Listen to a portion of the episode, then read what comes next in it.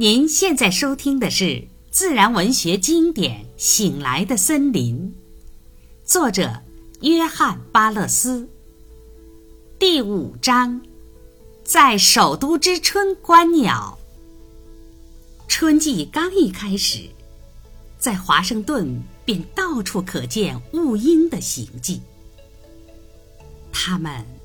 或逍遥自在的在二三百英尺的天空中飞翔，或急速掠过一些闲置的工地或空地，因为那里偶尔会有一只被扔掉的死狗、死猪或死的家禽。有时，五六只雾鹰会落到工地上的这种死尸周围。伸展着它们宽大的灰翅膀，相互威胁、追打着。而这时，或许只有一两只在吃食。雾鹰的羽翅宽大而灵活，当它直立于地面时，稍微那么一动，就足以使它离地飞起。它们在空中的动作十分美丽壮观，与普通的鸡鹰或红尾鹰非常相似。它们的飞翔同样沉着、轻松、勇往直前，同样的呈一种庞大的螺旋式上升的状态。除了体积与色彩不同之外，其羽翅与尾翼的形状，及其在天空的所有功能，几乎与前面所描述的鹰完全相同。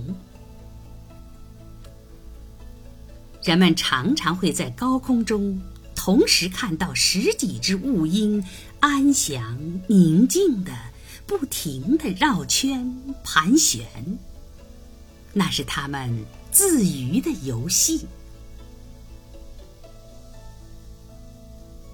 雾鹰不如鹰那样活跃与机警，它们从不会凭借羽翅的平衡悬停于空中，从不在空中俯冲与翻越，也从不由天而降直扑其捕获物。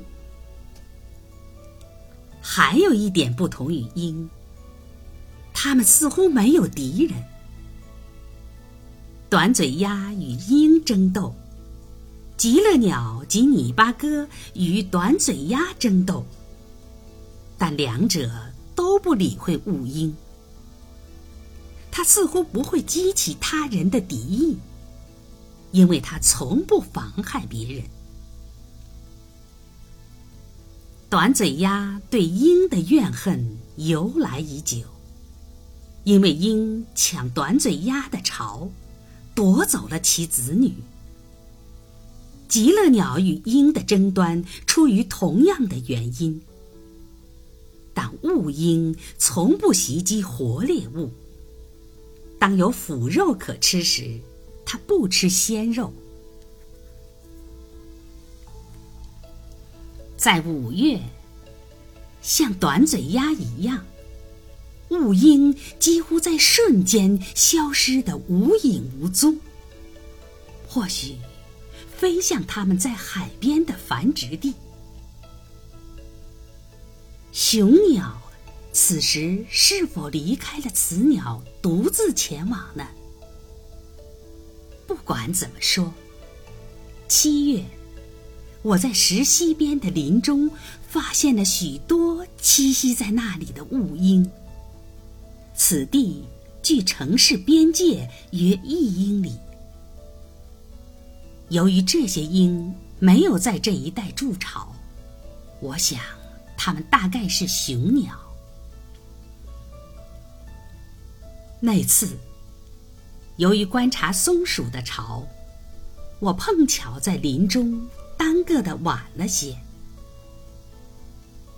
太阳刚落山。雾鹰便开始三三两两的陆续落在我身边的树上。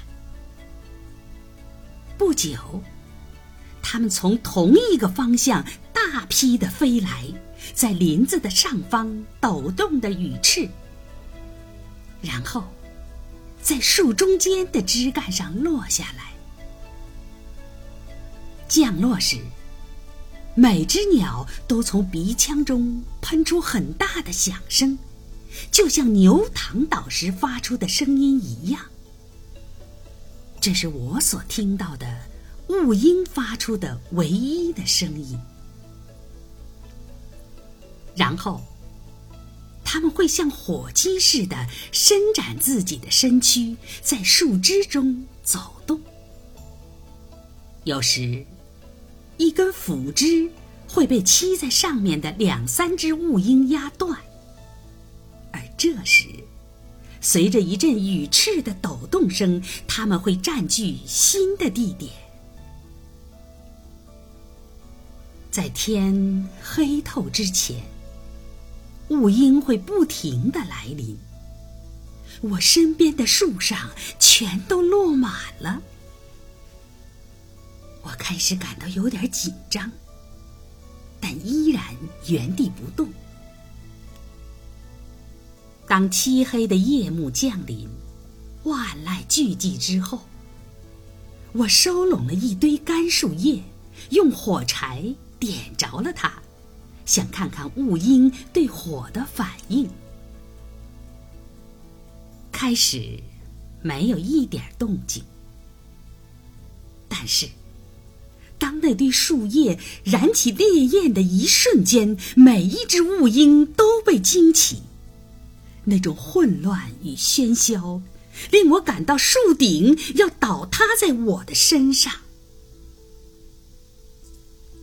可是林子很快就清静了，那令人讨厌的一大群鸟消失在夜色之中。大约在六月一日，我看到。许多雾鹰在波托马克河的大瀑布周围飞翔。